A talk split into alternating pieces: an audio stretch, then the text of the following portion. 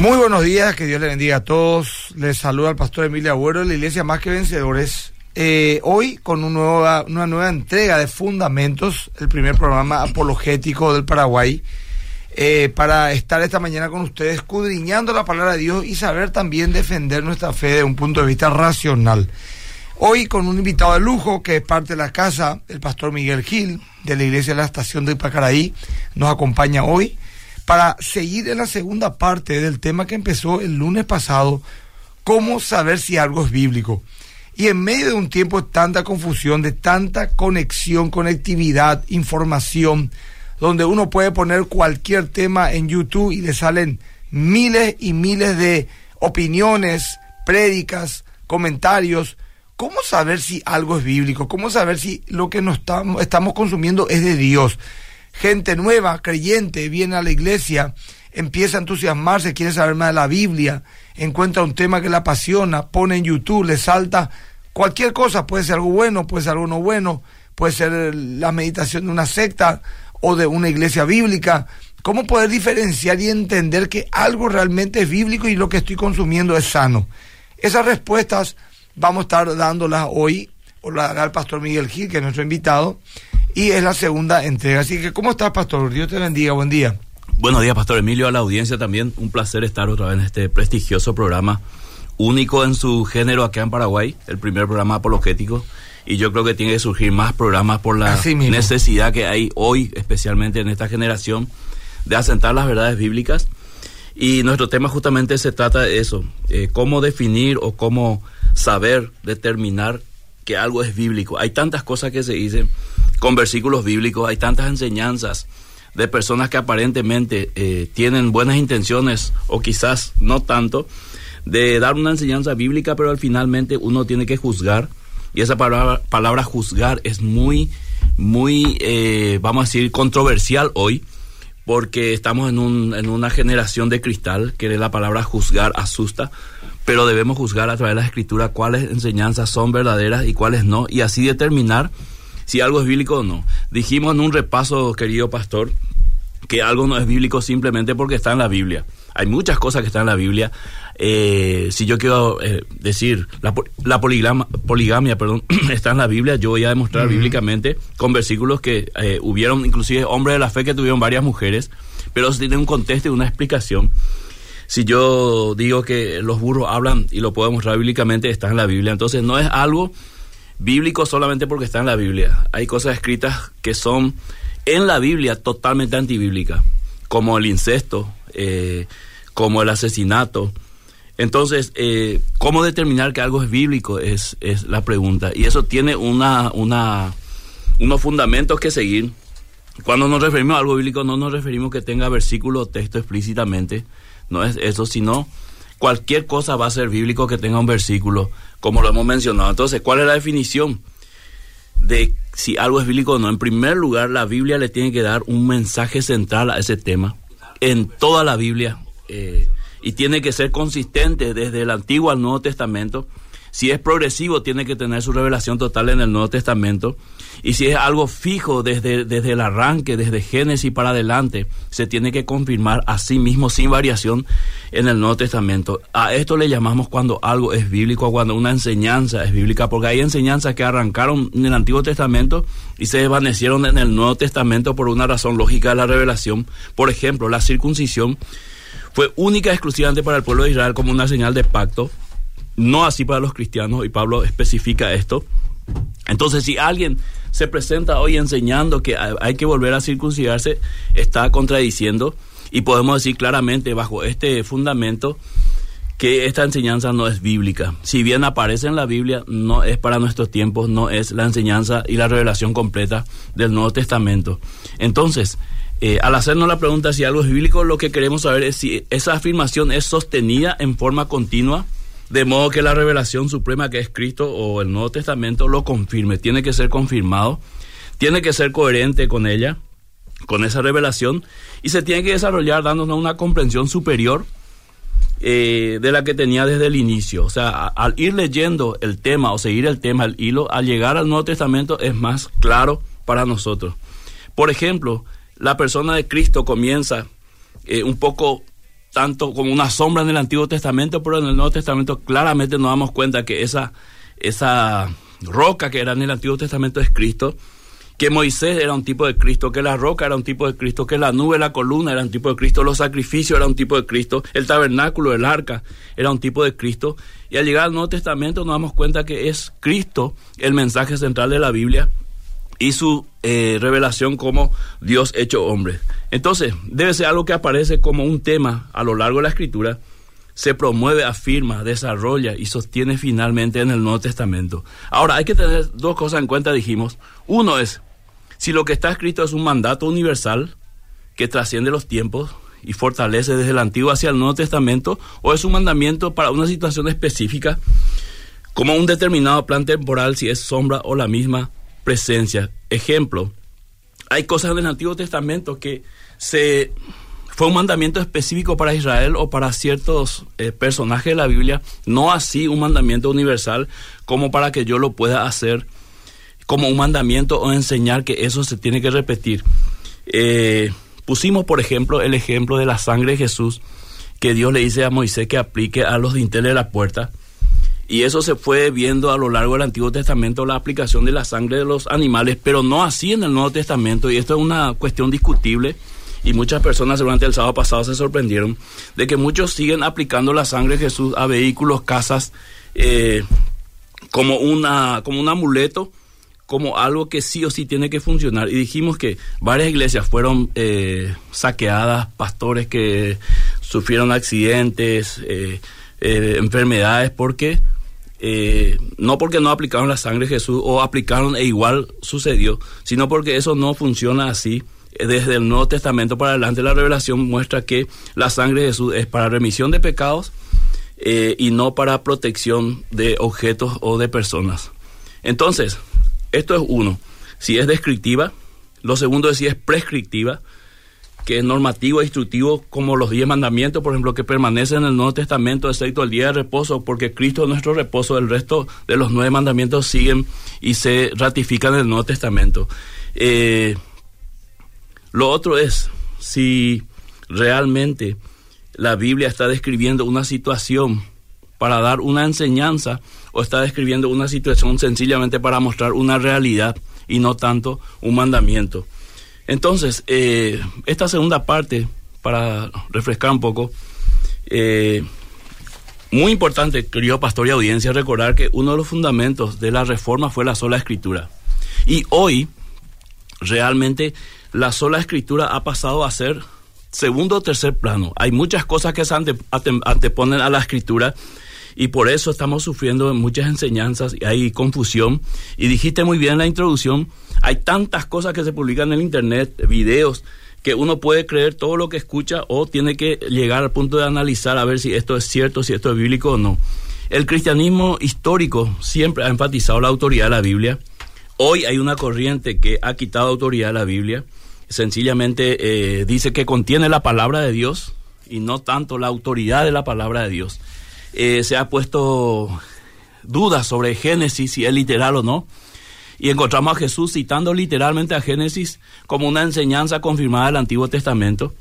¿Por qué es importante hoy, apologéticamente hablando, eh, saber si algo es bíblico? Porque hay un cristianismo o una teología que se está, eh, está entrando a confundir las enseñanzas bíblicas y es el cristianismo progresista o teología progresista, que es una continuidad de la teología liberal o llamémoslo algo post-liberal, ¿verdad? Y tiene características que necesitamos saber y ahí podemos entender la importancia de lo bíblico basado en estos términos que hemos presentado. Algunas de ellas son, pastor querido, el énfasis humanista en la interpretación bíblica. Y su punto de partida es el antropocentrismo y no cristocéntrico. O sea, se, lleva todo al campo de, de, lo creado y no del creador. Y esto ya fue una advertencia de Pablo en Romanos capítulo 1 de, del juicio de Pablo es que adoramos más a la creación que al creador. Entonces, no es escritural esta enseñanza, sino viene mucho del razonamiento humano y a partir de ahí se vuelve una fe subjetiva y no objetiva. Podríamos decir que es un cristianismo más cultural que bíblico. Si la cultura cambia, el enfoque progresista también cambiará los enfoques, los principios, para ajustarse a dichos cambios de la cultura. Es una fe de cuestionamiento a Dios y su palabra, a la, a la tradición bíblica histórica, hoy todo lo que es ortodoxia, hoy todo lo que es este, histórico pasa a ser una molestia para la fe nueva de esta cultura. Entonces, un fundamento de este, de este enfoque progresista es la justicia social y no tanto el pecado y la redención. O sea, el enfoque está en que tenemos que hacer justicia social y no que tenemos que predicar pecado y redención. Por eso hoy tenemos una nueva perspectiva, entre comillas, la ortopraxia en vez de la ortodoxia. O sea, lo que es práctico funciona y no tanto lo que históricamente ha sostenido el cristianismo. Por ejemplo, voy a dar un ejemplo práctico y sé que muchos se van a molestar y van a llover mensaje, pero lo tengo que decir. La profecía tipo adivinación como centralidad por encima de la exposición de la palabra, eh, de la palabra escrita. Ahí vemos este factor de la centralidad del hombre. ¿Por qué? Porque quiero que me digan algo sobre mí, cómo me va a ir, etcétera, y no me interesa tanto lo que Dios dice este, para lo que es la humanidad en sí y para llevar mi vida bajo principios bíblicos, sino qué, qué va a pasar conmigo específicamente. Entonces, cuando aparece un profeta y me da profecías personales, yo me siento totalmente este, satisfecho en esa iglesia, satisfecho con ese pastor, profeta, apóstol, quien sea, porque está sentado en mí el mensaje de esa noche y no tanto en la palabra de Dios. Y esto va en aumento y lo podemos ver claramente tienen una visión débil de la Biblia, no como la autoridad en cuestiones de fe. Se enfatizan las emociones sobre los hechos, importa mucho lo que yo siento, no lo que está pasando. Todo esto siempre representó un peligro y la Biblia lo advierte. Y yo te pido aquí, pastor, que me ayudes en Hebreos capítulo 13, verso 9, de qué manera la Biblia advierte todo esto que estamos hablando y cómo esta enseñanza bíblica nos muestra que fundamentados en la verdad, teniendo una apologética eh, bíblica, podemos descubrir eh, falsas enseñanzas, falsos enfoques que no están respaldados por la Biblia. Hebreos 13:9. Dice, no os dejéis llevar de doctrinas diversas y extrañas, porque buena cosa afirmar el corazón con la gracia, no con viandas, que nunca aprovecharon a los que se han ocupado de ellas. Ahí hay un, efecto de, comparación entre la gracia y la vianda. La gracia permanece, la vianda tiene que ser consumida constantemente y solamente, vamos a decir, satisface una parte. Entonces, hoy vemos que muchos, muchos, muchas enseñanzas eh, que no están en la Biblia apuntan directamente a llevar al hombre a un puesto de satisfacción y con eso se comienza a dejar enseñanzas claras y comienza a introducirse enseñanzas falsas que la Biblia no menciona, como por ejemplo que la pobreza es pecado, que permanecer pobre mm. o ser pobre es una, es una falta de fe. Eh, es un pecado y muchos cristianos que están en estas condiciones se sienten pecadores y desesperadamente quieren salir de esa situación y ahí vienen las falsas enseñanzas, tenés que hacer esto, hacer lo otro para salir. Ayer estaba leyendo un artículo, no, no me acuerdo el autor porque no le di importancia al autor, sino al contenido, Decía, descubre en la mente las riquezas y libéralos para, a tu favor. O sea, eh, toda esa riqueza está en la mente y es cuestión de liberarlo. Esas son enseñanzas totalmente antibíblicas, no es lo que Dios dice a lo largo de su palabra. Entonces, eh, ¿qué busca finalmente estas corrientes que mezclan lo bíblico o llaman algo bíblico a lo que no es bíblico? Buscan liberar a las personas de las instituciones. Por eso todo lo que sea pastor, iglesia, eh, comienza a pasar como a ser el enemigo de esta nueva generación, ¿verdad? Por eso es que cada vez esta generación va a ir menos a la iglesia, la próxima generación va a ir menos y la última generación ya no va a ir, ¿verdad? Y ahí quizás es lo que Pablo dice, la apostasía de la fe. Liberar de la ortodoxia, toda enseñanza histórica viene a ser pesado, todo estudio de la palabra sistemático viene a ser este eh, tedioso, ¿verdad? Mm. Es lo práctico, un video de dos minutos y ya está. Nada de una serie, nada de escuchar. Quizás este programa sea pesado para muchos, ¿verdad? Porque tiene contenido fuerte. No porque yo estoy, sino porque ese es su, su principio fundamental. Y también los principios anticuados, como la pureza, la identidad sexual, comienzan ahora a tener serias luchas dentro del cristianismo, ¿verdad? Entonces, cuando yo hablo de homosexualidad, tengo que tener mucho cuidado de si estoy hablando en forma discriminativa o estoy exponiendo lo que la Biblia dice acerca de ese pecado. Entonces van a haber publicaciones en las redes sociales cada vez más de tolerancia bajo el principio del amor al prójimo, que estoy totalmente de acuerdo. Vamos a ver cada vez más publicaciones como buscar la iglesia que te entienda que no te ponga tropiezo, que no te hable tanto de pecado, que los mensajes no sean tan largos y pesados, que, que el pastor sea dinámico, que el pastor sea alguien carismático, que, que le caiga bien a la gente, no importa lo que dice, ¿verdad? Por eso vamos a tener figuras cristianas hoy que no tienen contenido, pero tienen imagen, tienen fama. Y no voy a dar nombres, que cada uno saque sus conclusiones. Y van a ver que esos tienen más seguidores que un pastor que enseña eh, la palabra de Dios eh, así totalmente como la Biblia dice que, que enseñemos. Entonces, por eso hoy es eh, imperiosa la necesidad de determinar qué es bíblico y qué es no, querido pastor. Brillante posición, mi querido pastor. Realmente con ganas de que siga hablando inextenso, pero ahora quiero dar un poco un pequeño espacio a la gente que está enviando mensajes. Por ejemplo, te cuento, nos mandan saludos desde Praga, pastor.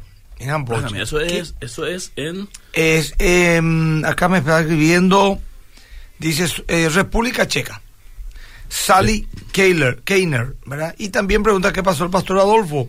Él hoy no vino, no pudo venir, eh, está con algunas ocupaciones, pero ¿qué hace por Praga, Sally? Contar un poco. No, no creo que haya muchos paraguayos por allá. Bueno, Pregunta también, voy a leer por respeto a la audiencia, pero no, no vamos a desarrollar temas que no vienen al caso. Por ejemplo, Fernando Josué pregunta si el arrebatamiento y la segunda venida de Cristo es bíblico y si son dos sucesos diferentes o no. Diego Nuño también le responde, le dice sí son, son casos distintos. Junior Estigarribia, ahí se estoy leyendo en, en el Facebook de Radio Bedira. Eh, bendiciones, excelente programa. El diezmo es vigente en nuestro tiempo porque hay iglesias que enseñan que si no diezma no puede ser obrero, hasta inclusive te prohíben predicar en el, en el altar. Viendo así que Pablo nos habla en 2 Corintios 9:6 que cada uno debe dar de acuerdo a su corazón o como ha sentido. Opina.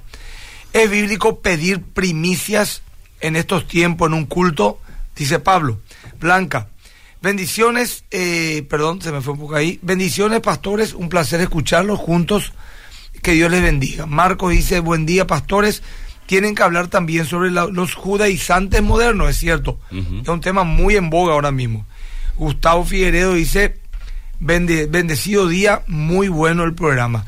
Voy a tirar también el número del WhatsApp, aunque no sé cómo llegar al WhatsApp ahora mismo, pero 0972-101-400 o mi Instagram, arroba mi Skype, también estoy, eh, tenemos mucha gente conectada, casi 70 ahora mismo, que están escuchando el programa. Bueno, como es normal, ahora que leo, llegan los comentarios. Que me están también en el WhatsApp, revienta. Respondo mientras vos buscas pastor en el WhatsApp. Eh, sí, no hay problema. Responde lo eh, que vos quieras, pastor. Bueno, eh, todo lo que hicieron las preguntas, si esto es bíblico, es bíblico porque está en la Biblia. Ahora, hay una palabra que un oyente utilizó ahí, la vigencia del diezmo. El martes creo que, que pasamos por pedir una grabación que doy sobre el diezmo. Y yo tengo que decir que el diezmo como principio está vigente, nunca desapareció. Antes de la ley estuvo, durante la ley se reguló y después de la ley continúa con la iglesia bajo la ley de la generosidad. Entonces, si el judío dio obligatoriamente 10%, sería una vergüenza para nosotros cuando Dios nos da la oportunidad de dar de corazón, dar menos que eso. O sea, como pretexto que el diezmo ya no está vigente. Entonces, concluyo con esto. El que quiere dar porque la Biblia desde el principio, y esto sí puede ser demostrado del Antiguo al Nuevo Testamento, que siempre hubo intencionalidad. Abraham tuvo la intención de darle a Melquisedec, nadie le pidió, ¿verdad? Moisés reguló el, el, el, diezmo como una obligación nacional, igual en Malaquías 3, Dios se queja que la gente no da. Y luego en el, en el Nuevo Testamento, Pablo dice, cada uno de como propuso en su corazón, apela entonces a la intencionalidad de dar sé de gente que da el 10%, el 15%, sé de empresario que da el 50%. Así que el principio de dar permanece, ¿verdad? Y está muy bien que uno aparte una cantidad como el 10% para apoyar la obra de la iglesia y si siente en su corazón hacerlo más, que lo haga. Así que de ninguna manera podemos usar esto de que el, el, diezmo desapareció y por eso no vamos a dar. Porque está demostrado que quitando el diezmo de, de escena, eh, queda entonces el corazón y ahí te obliga más porque dice, Dios ama al dador alegre. Y dice, si uno da generosamente, generosamente va a recibir. Entonces, bajo este principio está muy bien seguir diezmando y mucho más, inclusive lo que siente en su corazón. Qué lindo. Eh, un temón realmente, pastor. Voy a seguir leyendo algunos temas. Dice, por ejemplo, acá una persona, Eh, bendiciones, buen día. Quiero hacer mi pequeño aporte. La Biblia, aparte de ser un manual de vida y de conducta y un manual ético, moral y espiritual, es también un libro. Y como un libro debemos aplicar las normas, las figuras literarias como metáforas, parábolas, etcétera. Y la ley y la gramática como el contexto escritural, la hermenéutica, la parte de una oración, sujeto, verbo y predicado, y demás herramientas para tener un entendimiento correcto el hermano Diego, muy categórico. y agregarle a eso el contexto histórico. ¿Qué le estaba diciendo el autor en ese momento a su generación? Que 20 siglos después nosotros tratamos de interpretar cómo eso nos toca a nosotros. Así mismo, Norma dice, desde mi punto de vista hay mucha y muy buena enseñanza, pero poca práctica. Hay que salir un poco a la calle para ver la necesidad de la gente, muy cierto. Buen día, pastores. Eh, una pregunta que no viene al caso, disculpen, necesito disipar una corta duda. ¿María tuvo más hijos biológicos? Bueno, una pregunta apologética. Sí. El pastor dice que sí. Los católicos dicen que eran hijos de José. Pero entonces debería aparecer otra mujer que la Biblia no menciona. Aparecen los hermanos de Jesús, ¿verdad? lógicamente que en el contexto judío, si se casa una doncella con un hombre como José, después del nacimiento virginal de Jesús, después de que Jesús haya crecido, me imagino que habrán tenido sexo cuando eso no existía sistema como hoy de, de vamos a decir, eh, cuidado, sino lo más lógico que tengan hijos. Mateo 1.25 dice que no la conoció hasta que dio a luz a su primogénito y habla de primogénito primero y no la conoció, habla de intimidad. No puede haber primero sin segundo. Muy bien. Eh, hola, ¿qué tal? Dios le bendiga. Mi consulta es lo siguiente. Estaba yo en un grupo de WhatsApp donde se hacía liberación y oración y se interpretaban los sueños y demás cosas. Y los pastores que eran los administradores del grupo pidió aporte con plata para que se siga en el grupo.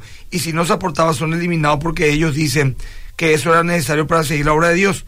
Y si eso está bien, además, gracias. Me, parece muy sospechosa mm. Felipe Capiatá. Sospechoso el tema de interpretar sueños por WhatsApp y que te pidan plata para continuar en el grupo. Bueno, envían audio también, audio no lo vamos a colocar. Así que hoy en día mucho es el relativismo, show, entretenimiento en el ámbito cristiano, es cierto. Sigo leyendo, dice acá una dama. Eh, bendiciones pastores, consecuencia de las malas decisiones, lo que no todos aceptan y se agarran las profecías y palabras que les convienen. El arrepentimiento verdadero tiene consecuencias públicas, personales, etcétera. Sigo leyendo. Eh, Mateo 24, orad pues que vuestra vida no sea en invierno ni de reposo. Buen día. Explíquenos por favor este versículo, Darío. No contexto, pero si sí, contexto judío. Está hablando de la destrucción de Jerusalén. No es eh, un mensaje para nosotros porque hay que entender el contexto en que Jesús está diciendo. Y al mencionar día de reposo, claramente se refiere al contexto judío. Bueno, acá dice, así de pastores, en mi barrio hay una iglesia que se abrió y unas hermanas se van a otra iglesia que eran de mi iglesia. Dios mío, lleno de profecías, pero su vida así nomás. Pastores, en mi caso me cuesta diezmar, pero yo le digo a Dios que me perdone porque le robo, pero hoy ya no puedo decir eso, muy cierto. Dice, mm. bueno, no, entendí muy bien el mensaje, pero lo leo. Buenos días, interesante el tema. Eh, llamativamente, eh, todo esto es un combo, dice. A ver, pérdida de salvación, bautismo en el Espíritu Santo, continuidad de los dones, señales, milagros, tercera ola del pentecostalismo, confesión positiva, decretos, evangelicalismo y o evangelio de prosperidad en la mayor parte de la cadena, casi en el mismo orden. Es cierto, hay muchas características similares en estos grupos. Buen día, pastores. Excelente el programa. Quería consultarles sobre el tema de la mujer, si debe vestir decorosamente, o sea, no debe usar pantalón, como en algunas congregaciones, si eso se permite. Dice acá también un tema también que hay que tocar eso, sinceramente. Dice, bendiciones, vamos a ir anotando algunos, algunas preguntas, detonan incluso un programa entero. Pastores, excelente programa. Dice, eh, desde Cacupé, grupo hogareño. Ah, muy bien, hay un grupo hogareño más que de más que vencedores en Cacupé. Qué bueno. Ojalá que, que los hermanos que están ahí en ese pequeño grupo hogareño eh, inviten gente que no sea cristiana para que ese grupo vaya creciendo y conozca a Dios. Bendiciones, es bíblico pedir un culto, eh, bueno, pregunta, aparte de los diezmos, también la ofrenda, también algunos han escrito en los dos lados, ¿verdad? Dice acá, excelente programa, envían muchos comentarios. Eh, versículos bíblicos, eh, envían audio, no puedo leer, poner los audios.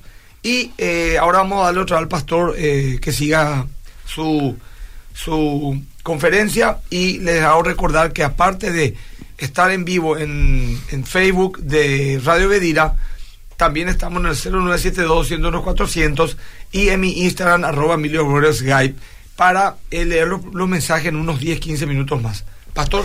Bueno, brevemente para darle lugar a la audiencia, porque ellos se merecen. Hay que entender que la apologética nace en el contexto cristiano por este, defender las verdades en ese momento enseñada por los apóstoles o en ese momento de la época apostólica y patrística surgieron eh, surgieron este, enseñanzas que se mezclaban con las enseñanzas cristianas entonces tuvieron que hacer ese esa apologética esa defensa de la fe y di el, el sábado pasado la, la el ejemplo de Marción que no concebía al Dios del Antiguo Testamento un Dios tirano y el Nuevo Testamento un Dios bondadoso. Entonces él decía, este no es el mismo Dios. Entonces agrupó eh, un, evangelio basado en Lucas y quitó las partes de Pablo que a él le convenía y, prácticamente creó una Biblia eh, eh, nueva conforme a lo que él quería, al Dios que él quería. Esto se repite hoy claramente en que toman porciones de la Biblia que les conviene y van formando una doctrina y diciendo esto es lo que tenemos que seguir o lo que tenemos que hacer. Respecto a, la pregunta del, oyente, eh, del, pastor que pidió dinero, el dinero en el ministerio, bíblicamente hablando, es esencial. Si nosotros vemos tanto el Antiguo Testamento, donde se recaudaba, y en el Nuevo Testamento, donde se sigue recaudando tanto el ministerio de Jesús como los apóstoles, siempre eso ha sido parte del ministerio. Ahora, ¿cómo lo han hecho? ahí está la gran diferencia, ¿verdad? Lo han hecho de manera abierta, lo han hecho de manera este que la persona dé como como como quiere, como siente en su corazón administrar su, su dinero, sus recursos para la iglesia. Entonces, cuando el dinero es un medio para que te bloqueen en un grupo de estudio bíblico, ahí te tiene que dar a sospechar. Porque puede ser que vos no des y, permanezcas, porque la gracia es gratis, la gracia, la enseñanza, la palabra de Dios tiene que ser para todos y el dinero no tiene que ser un obstáculo. Entonces, esas cosas es lo que uno tiene que eh, comenzar a pensar y decir, aquí hay algo raro. Yo no estoy dando, y por eso me quitan del grupo de WhatsApp. Esta es una enseñanza clara de la teología de la prosperidad que dice, o la simonía que conocemos nosotros, claramente, si no pones dinero no hay, no hay unción, no hay poder. Mm. Entonces, eh, donde te pidan dinero como medio para obtener algo que es gratis, ahí te tiene que sospechar. Segundo, preguntaron si la primicia es algo bíblico y se puede practicar hoy. La primicia que daba el pueblo de Israel era un, un mandamiento de Dios, pero tiene un principio muy lindo que se puede utilizar hoy en las iglesias. Por ejemplo, pero tiene que ser nuevamente intencional o voluntario. Por ejemplo, el pastor Emilio eh, vende un vehículo, un ejemplo, y dice, bueno, parte de esta venta, ya que Dios mm. me concedió, yo lo voy a llevar a la iglesia. No es un pedido del pastor, sino es un deseo que él propuso en su propio corazón. Entonces, si vamos a enseñar las primicias, enseñemos que si el Espíritu Santo hay una gratitud en tu corazón y lo querés hacer, gloria a Dios. Si no lo sentí hacer, no pasa absolutamente nada. No es un mandamiento, no es una obligación, no es algo que te va a, vamos a decir, discriminar de la fe por eso. Pero hay que enseñar claramente que son principios muy, para mí son principios muy válidos, muy buenos. Hoy en día que alguien, por ejemplo, diga, Dios, si me da un trabajo, parte de mi primer salario yo voy a donar 20 mm. cajas de leche para la escuela dominical. Es algo que voy a encontrar en toda la Biblia, como dijimos en los fundamentos de cómo saber si algo es bíblico, encontrar que es una enseñanza válida en toda la Biblia, inclusive en el Nuevo Testamento, y fue práctica de los primeros cristianos, vendían su propiedad, dice, y lo traían a los apóstoles sin que ellos le pidieran. Ellos sintieron su corazón. ¿Verdad? ¿Dónde se compuso el tema? Cuando Ananías quiso engañar y cuando Simón quiso comprar el poder de Dios. En la iglesia, por ejemplo, pastor, hay un empresario que él no diezma. Pero de repente, por te dice, mira, pastor, me salió un trabajo y quiero levantar tal aula para los niños, lo te dice. Después otro día lo te dice, mira, sentí de parte de Dios donar tal cosa para el Ministerio de Ayuda Social. Y después quitar su cálculo en el año, es muchísimo más. su diezmo, ¿verdad? Y hay otro, por ejemplo, que también un empresario que, por un tema de orden, porque él dice, mira, yo me voy a desordenar todo si es que doy así. Y va a también descompaginar mi inversión y mi economía y da fielmente su diezmo y es una gran bendición para muchas personas. Entonces, en esa, en esa libertad nos movemos. Pero lo que Dios condena es la avaricia, la codicia. El dar es hasta muy obvio. Lastimosamente, tanto abuso han habido en temas del diezmo que a, la gente hay que explicarle lo obvio, que somos una iglesia aún en la tierra, que tenemos que pagar impuestos, necesitamos mantenimiento del edificio, sueldo los pastores, los líderes, la secretaria, los viajes, pasajes, viajes misioneros, impresión de Biblia, libros, que, que hay que decir lo obvio, ¿verdad?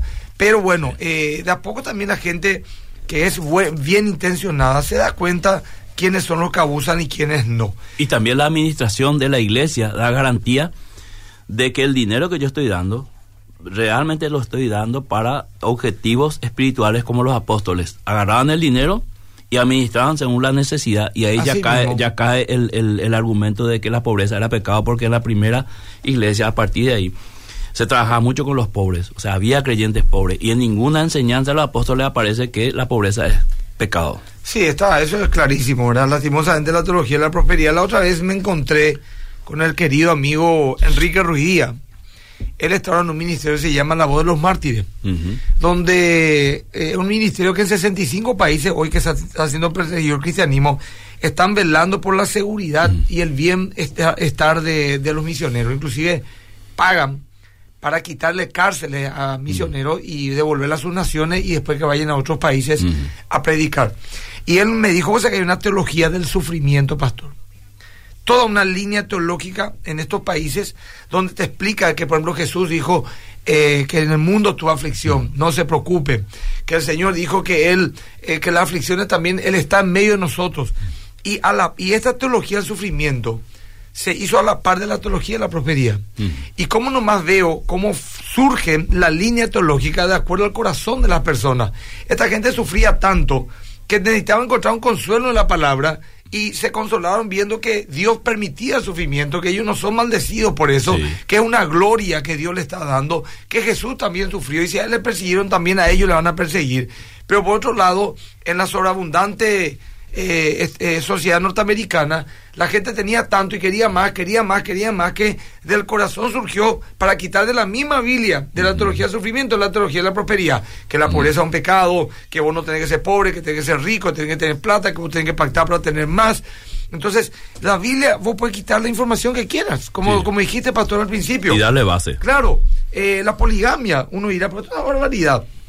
Eh, eh, mi, mi, pastor, que es de Brasil, me contó que un conocidísimo apóstol allá de San Pablo se le descubre al tipo eh, una foto con varias mujeres en un jacuzzi. Eh, esto fue en los Estados Unidos cuando se, se filtró esa foto. Y llega a, San Pablo y la prensa, por un hombre que tenía inclusive programas en, en, seculares, en programas seculares, se va y le pregunta qué pasó. Y él sin ningún rubor le dice, pero son mi esposa, dice. yo soy un patriarca y los patriarcas Abraham, Isaac, Jacob eh, tenían varias mujeres. Y la esposa, sin siquiera con el ojo seco, le dice, una de esas chicas, yo soy, acá está, esta soy yo, le mostró ahí en el jacuzzi, era una, la admitió, la valoró y dijo, mi marido es un patriarca yo asumo su, su unción y me dijo, millones dejaron de seguirle, pero sigue teniendo miles y miles de seguidores en todo el Brasil. Así que la Biblia aguanta todo, como se suele decir. Y es por eso que, no porque algo aparentemente tenga un argumento bíblico, es realmente una sana doctrina. Por eso que toda la información que estamos dando, el pastor dio Inclusive acá este resumen que dio un hermano acá que he leído, que como es también un, un libro, hay que también tener recursos literarios, utilizar menéutica, eh, oración, verbo, etcétera. Así también tenemos que interpretar la Biblia a la luz del Espíritu Santo. Pastor, permítanme por leer, está lloviendo los mensajes, dice buen día, no es consulta, pero últimamente hay mucha frivolidad en la iglesia, uno pide ayuda a líderes y te dicen que ores, que ellos no hacen milagros, eso está bien, eh, no hay ese calorcito de familia. No, no está bien. Yo por lo menos creo que siempre tenemos que buscar la presencia del Espíritu manifestado también en, en cuestiones sobrenaturales. Pero si no ocurren esas cuestiones sobrenaturales, tampoco dejo de creer que Dios está en ese lugar. Porque la palabra de Dios, es lo que una vez yo escribí, porque un apóstol dijo eh, que la, la señal inequívoca que Dios está en una iglesia son las señales y los milagros. Yo escribí un artículo donde expliqué que la señal inequívoca que Dios está en un lugar es el mensaje y el testimonio, porque mm, los milagros no siempre ocurren en un lugar. Y bueno, ahí por ejemplo vemos un error de creer que sí, ahí entonces Curuzu Pablito es totalmente de Dios, ¿verdad? Hay un montón de milagros y está lleno de idolatría, eh, o, muchos brujos hacen milagros, eh, profetizan y no por eso Dios está ahí, ¿verdad? Bueno, eh, ese es respondiendo un poco a lo que dijo la hermana. Te doy un ejemplo mientras seguí buscando. una de las señales de los discípulos de Jesús dicho por el mismo Jesús, es que el mundo conocería a la iglesia, a los discípulos, por una cuestión fundamental, el amor. El amor. Entonces, hoy encontramos ministerios que cuando vos le haces una observación, directamente te maldicen, ¿verdad? Sobrepasando sobre esa ley esencial de características exteriores de lo interior para que el mundo sepa que somos iglesia del Señor. Entonces, eh, cuando se sobrepasa la ley del amor, vos puedes esperar cualquier cosa y podés inclusive pensar, esto no viene de Dios, porque vos le estás haciendo una observación, una opinión, una crítica inclusive, ¿verdad? Y te responde con maldición. Mientras que los discípulos encontraban oposición en el imperio, en el judaísmo, y ellos seguían predicando. Bendecían. Claro, bendecían, y esa es la enseñanza de Romanos de los deberes cristianos. Mira, a veces uno dice, esta la teología, no la teología, perdón, la ideología de género, por ejemplo, a mí me da risa cómo te sorprende, vos decís, ¿qué más pueden inventar? ¿Qué nuevo LGTB? Y la otra vez mi hijo me dijo, papá, vos sabés que hay ahora algunos que tienen, que son semi-bisexuales. ¿Cómo es semi-bisexual? O sea, ¿cómo, o sea, digo yo, ¿cómo algo nuevo puede haber? Increíble. Bueno, eh, así también es la teología en muchas áreas, entre comillas. Vos decís que podían inventar cualquier cosa se puede inventar hoy en día. Es más, hay teología LGTB. Sí. Hay teología. La teología queer. ¿Eh? Ahí La está. sí. Bueno, y entre otras cosas más. En fin, hay que tener cuidado. Criterios hermenéuticos eh, para interpretar la Biblia fueron diseñadas para ser aplicadas específicamente a la interpretación de la Biblia. O son criterios objetivos que se usan para interpretar cualquier documento. Y si es solo para la interpretación de la Biblia, ¿quiénes lo elaboran? Muy buena pregunta. No, eh, sirve para otros documentos. Claro, claro. Yo creo que eso son las La leyes. hermenéutica es la ciencia de la derecho, interpretación, sí. Y algunos te dicen, es del diablo porque eh, viene de Hermes. Mm. Y Hermes era un dios eh, pagano que, Sí. que supuestamente transmitía el mensaje de los dioses a los hombres. Entonces ahí ya, es- esto lo Ronnie Chávez enseña, que la hermenéutica es demoníaca porque invoca al dios Hermes. Una, una disparate total, y así le va. Buenos días, pastores. Tengo un hermano que es adventista y siempre me critica por el sábado, que hay que guardar como día de reposo. ¿Qué me podés decir? Hemos hablado ya de esto varias veces, pero acá el pastor dijo recién que un principio que Jesús es nuestro reposo Sí. y que ya no se guarda el sábado como el Antiguo Testamento. No, porque si no, m- muchas, muchas personas, ni, ni los propios adventistas, para mí, guardan el sábado eh, conforme a la ley. Así mismo. Porque te acordás que un judío salió a, a buscar leña y lo tuvieron que matar. ¿verdad? Entonces eso no ocurre hoy. Si, si alguien viola el sábado, ¿quién se, se encarga de matarlo? O sea, si yo agarro esa enseñanza del Antiguo Testamento y lo traigo al Nuevo Testamento, lo tengo que traer completo. Entonces muchos lo tra- traen el principio, o sea, la enseñanza del sábado, pero no el castigo. Y el castigo por violar el sábado era muerte. Y eso no se ve en el Nuevo Testamento. Claro. Además, a partir de Cristo todos los días son santos y el principio del descanso permanece, que puede ser un domingo, puede ser un lunes, depende de tu actividad. Bueno, pastor dice acá, ¿dónde salió la esposa de Caín? Y otra pregunta, ¿Caín era del maligno o hijo del maligno? Pregunta. Sí, expliqué eso en dos martes de la simiente de la serpiente, que hay una corriente que dice que hubo sexo entre el- la serpiente y Eva y de ahí nació Caín, y que Caín, esto no es comprobable nuevamente bajo los fundamentos que hemos presentado, no es lo que la Biblia enseña a lo largo, ¿verdad?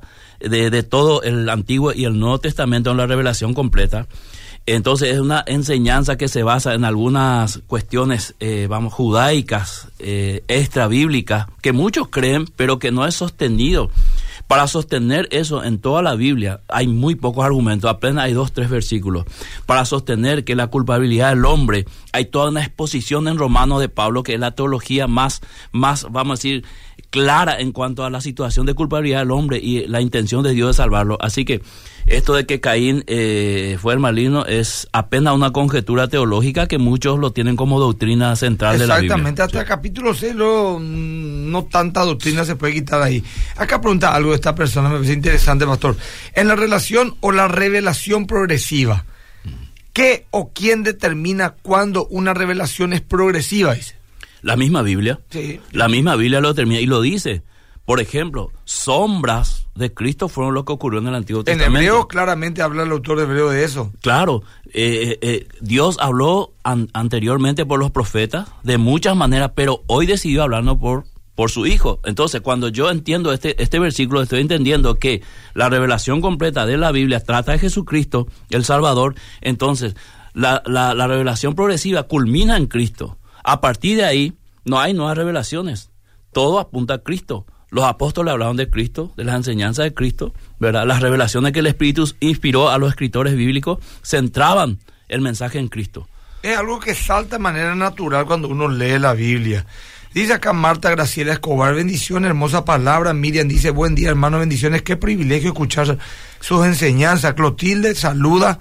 Cayetana, eh, dice acá Bernardo, buen día Pastor Emilio. Hay un pastor, escuché que afirmó que María es madre de Dios. Ya eso no creo, es antitológico. Bueno, el tema de madre de Dios es un tema muy interesante. Sí. Eh, eh, madre de Dios a causa de Cristo. Porque si Cristo era Dios, entonces ella era madre de Dios, pero no como una creadora de Dios o una iniciadora de Dios, ¿verdad? Es un tema muy interesante. Y eso tiene que ver mucho con apologética porque el nestorianismo afirmó que eh, María era eh, solo madre de Cristo, quitando más o menos la divinidad de Cristo. Entonces, para darle eh, afirmación a la divinidad de Cristo es que eh, se formó el Teotocos o la enseñanza que María era madre de Dios en ese sentido, no que era superior a Dios. Claro. Bueno, Carlos dice la soberanía de Dios, libre de Dios. ¿Cuál es el punto? Es un tema también que Buena lo hemos debatido. Buena, pregunta. Eh, mira, así a grandes rasgos, digo, Carlos, es un misterio, porque la Biblia pues pone claramente que Dios es soberano pero también al leer la Biblia nos dice claramente que el hombre es responsable. Entonces es como una, como decía este teólogo brasilero, muy interesante la, la, el ejemplo que él da. Nicodemus, Nicodemus, se llama, creo que es. Él dice, es como una vía de tren. Acaban paralelas, no se tocan, pero en mirada y a la distancia parecen uno solo. O sea que es algo que Dios nos va a mostrar. O por ejemplo, dice, eh, nadie puede venir al Padre si Dios no pone en él. Pero por otro lado dice, venid a mí los que están cansados y trabajados. Entonces él dice que es como que uno va caminando y encuentra una puerta que dice, vengan a mí todos los que están cansados y trabajados. Vos mirás, entras y cuando entras del otro lado encontrás un cartel que dice, nadie puede venir a mí si el padre no lo atrajere. Digo esto, pastor, porque necesitamos un programa para hablar de eso. Eh. me encantaría hablar de eso. De vamos, vamos a agendar. Digo una cosa. La Biblia a lo largo muestra la libertad del ser humano y esa fue la razón del pecado, Ahora, esa libertad esa libertad que tiene el ser humano fue contaminada por el pecado. Ahora, la soberanía de Dios no significa que Dios en su soberanía no permita cosas. Entonces, cuando nosotros exponemos ambas cosas y comenzamos a analizar bíblicamente, llegaremos a una conclusión. Y ahí va a caer en el campo o del calvinismo o del arminianismo, pero hay un término medio. Por eso me gustaría tocar ese tema porque es un tema conflictivo. Yo voy a agendar esto si está escuchando el querido Jorge Espínola, eh, a lo mejor ya nota esto. Este, esta pregunta dice, pero por ejemplo, el criterio que la Biblia se interpreta la Biblia es un criterio que solo aplica a la Biblia. Entonces hay criterios que se elaboran para interpretar aplican solo a la Biblia, pregunta. No sé si me entendés. Bueno, se dice que la Biblia, en, en, un término hermenéutico, se interpreta a sí misma porque la Biblia es una palabra revelada de Dios mm. y hay que entender qué es lo que Dios está revelando y la continuidad de esa revelación en, toda, en todo el mensaje bíblico. Entonces, digo yo, si yo no encuentro pasajes oscuros que no entiendo muy bien, tengo que ir a los pasajes claros para ver si es algo que salta por encima de los pasajes claros o los pasajes claros me ayudan a entender pasajes oscuros que me es difícil. Por ejemplo, volviendo a Génesis 6, muchos entienden que hubo eh, este, ángeles, ¿verdad? Que se unieron con las mujeres y nacieron hijos. Ok, tomemos esa enseñanza. Ahora, ¿qué dice a lo largo de toda la Biblia sobre ese punto?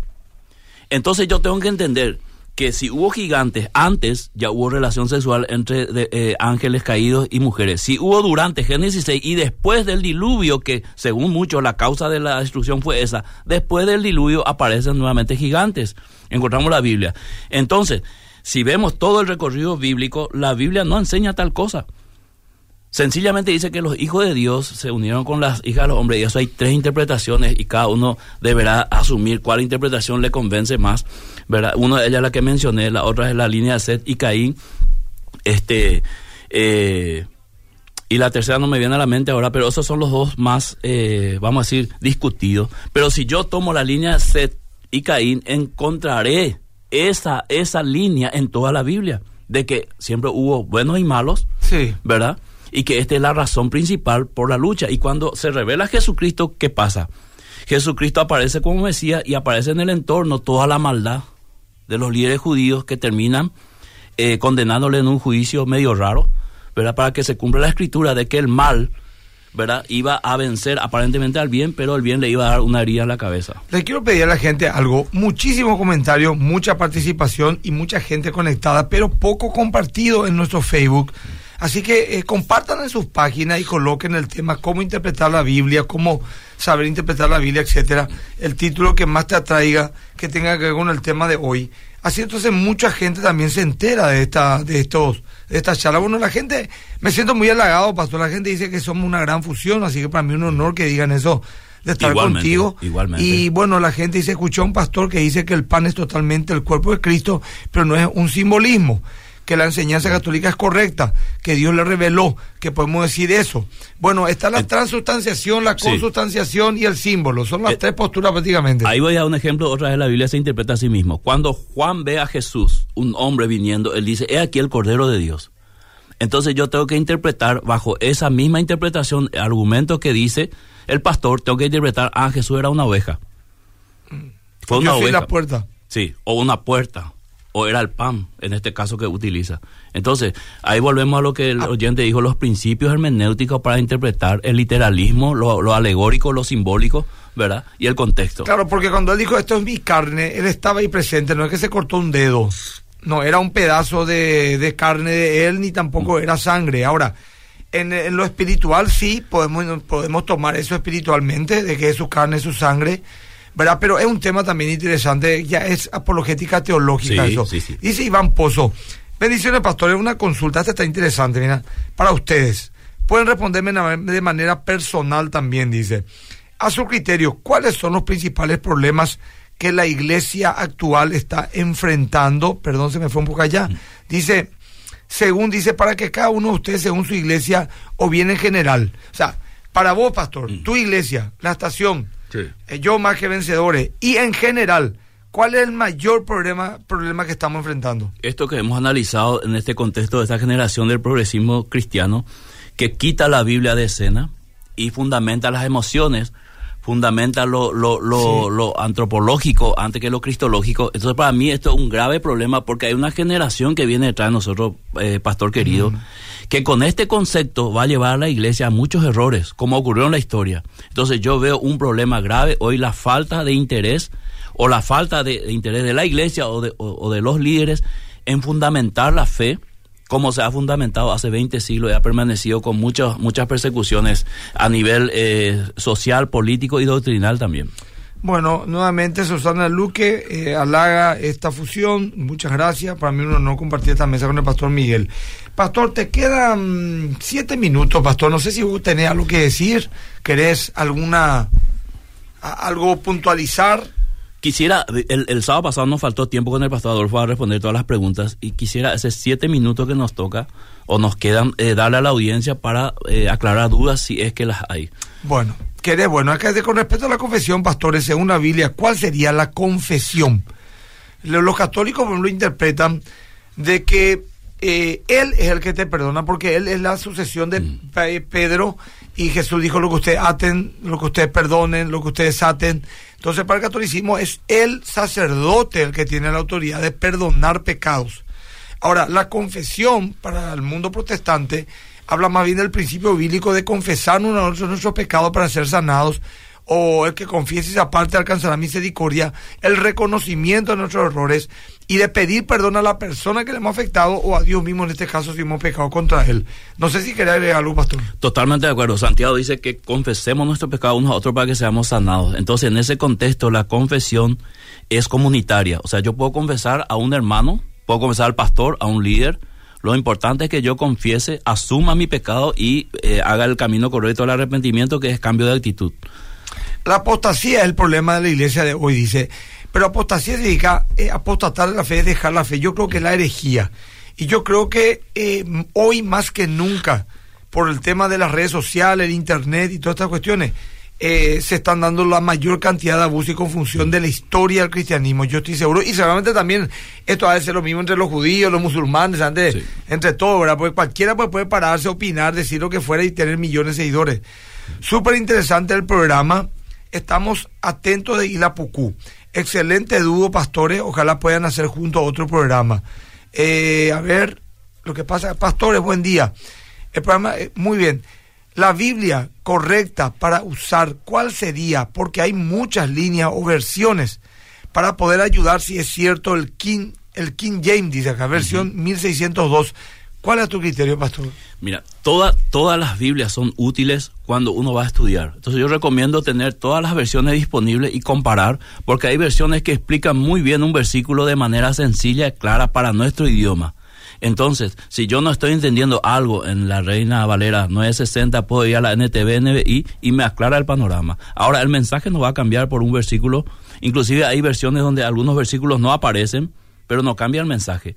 Así que cualquier versión te es útil para el mensaje central de la Biblia. Eh, los biblistas también tienen distintas posturas. Biblia de las Américas dice que es muy buena. También eh, escuché una vez que dijo un biblista muy serio. Por nombrar uno, ¿verdad? Yo personalmente tengo varias versiones y las estudio todas y las miro un poco a la luz también de la teología. O sea, por ejemplo, que estudio los pasajes a la luz de teólogos que tienen una teología histórica que me pueden decir, bueno, en el original griego dice esto, la interpretación aquí, de allá, y uno va estudiando, investigando y va descubriendo que sí, que realmente hay algunas cuestiones que a la luz de, de los originales tienen un sentido mucho más profundo. Bueno, eh, pastor querido, eh, quería invitarle un poco a la gente. eh, ¿Cuál es tu zona de influencia? No, eso es Tipacaraí. O sea, Sí. de gente de Cacupé, gente de San Bernardino, gente de Areguá, Capiatá, Areguá, Itagua, Pirayú, Pirayú, que serían nuestros límites más cercanos. que a media hora, 20 minutos ya Sí. estarían en la estación, ¿verdad? Sí. ¿Dónde está la estación, pastor? La estación está ubicado en el centro mismo de Pacaraí, a cuatro cuadras de la ruta 2. Eh, hay un cartel que, que identifica la dirección de la iglesia, no se pueden perder. Tenemos cultos los, los sábados de jóvenes, domingo 8 y 30, culto central. Y primer jueves de cada mes tenemos un encuentro de los grupos de crecimiento, los grupos pequeños que trabajan en la semana en distintos días y horarios en distintas casas. Así que todos son cordialmente bienvenidos a la estación en esos días. Eh, y también tenemos la página del Facebook, la, la página de la iglesia donde pasamos todos los mensajes. Tenemos una radio online, Radio La Estación, que se puede bajar la app al celular y escucharlo 24 horas. Y este próximamente más sorpresa en la estación. Bueno, buenísimo, pastor. Que está en Roque Alonso, también hemos abierto una, En Roque anexo. Alonso, un Sí, anexo. Ah, sí. eso es importante Sí, ese dato, pastor. Este Está- mes de junio se inauguró, así que también se puede acercar a esa iglesia. Pastor Hernando Saldívar. Muy bien, le deseamos éxito al pastor Hernando, una ciudad grande, próspera. También cuento, ¿verdad?, de que eh, hace ya un tiempito, también más que vencedor está en, en Mariano con el pastor Sammy Fleitas, eh, para los que quieran de repente visitarnos, que lógicamente no, no estamos pidiendo gente de otra iglesia que vaya, sino que a lo mejor de repente alguien sabe de un hermano, una persona, perdón, que de repente quiere congregarse, no tiene dónde, eh, si le queda bien estos lugares, son bienvenidos. La gente sigue escribiendo, ya no puedo leer todo. Lo que piden, pastor, es que estés más seguido en este programa, lo cual estoy seguro se darán en más de una oportunidad este año vuelta en el nombre de Jesús. Y bueno, les deseo a todos mucho fin de semana, congréguense, váyanse con familia mañana a la iglesia. Y si Dios permite, nos vemos el próximo sábado a las 8 de la mañana en Fundamento. Dios les bendiga a todos. Gracias, pastor. Gracias a usted.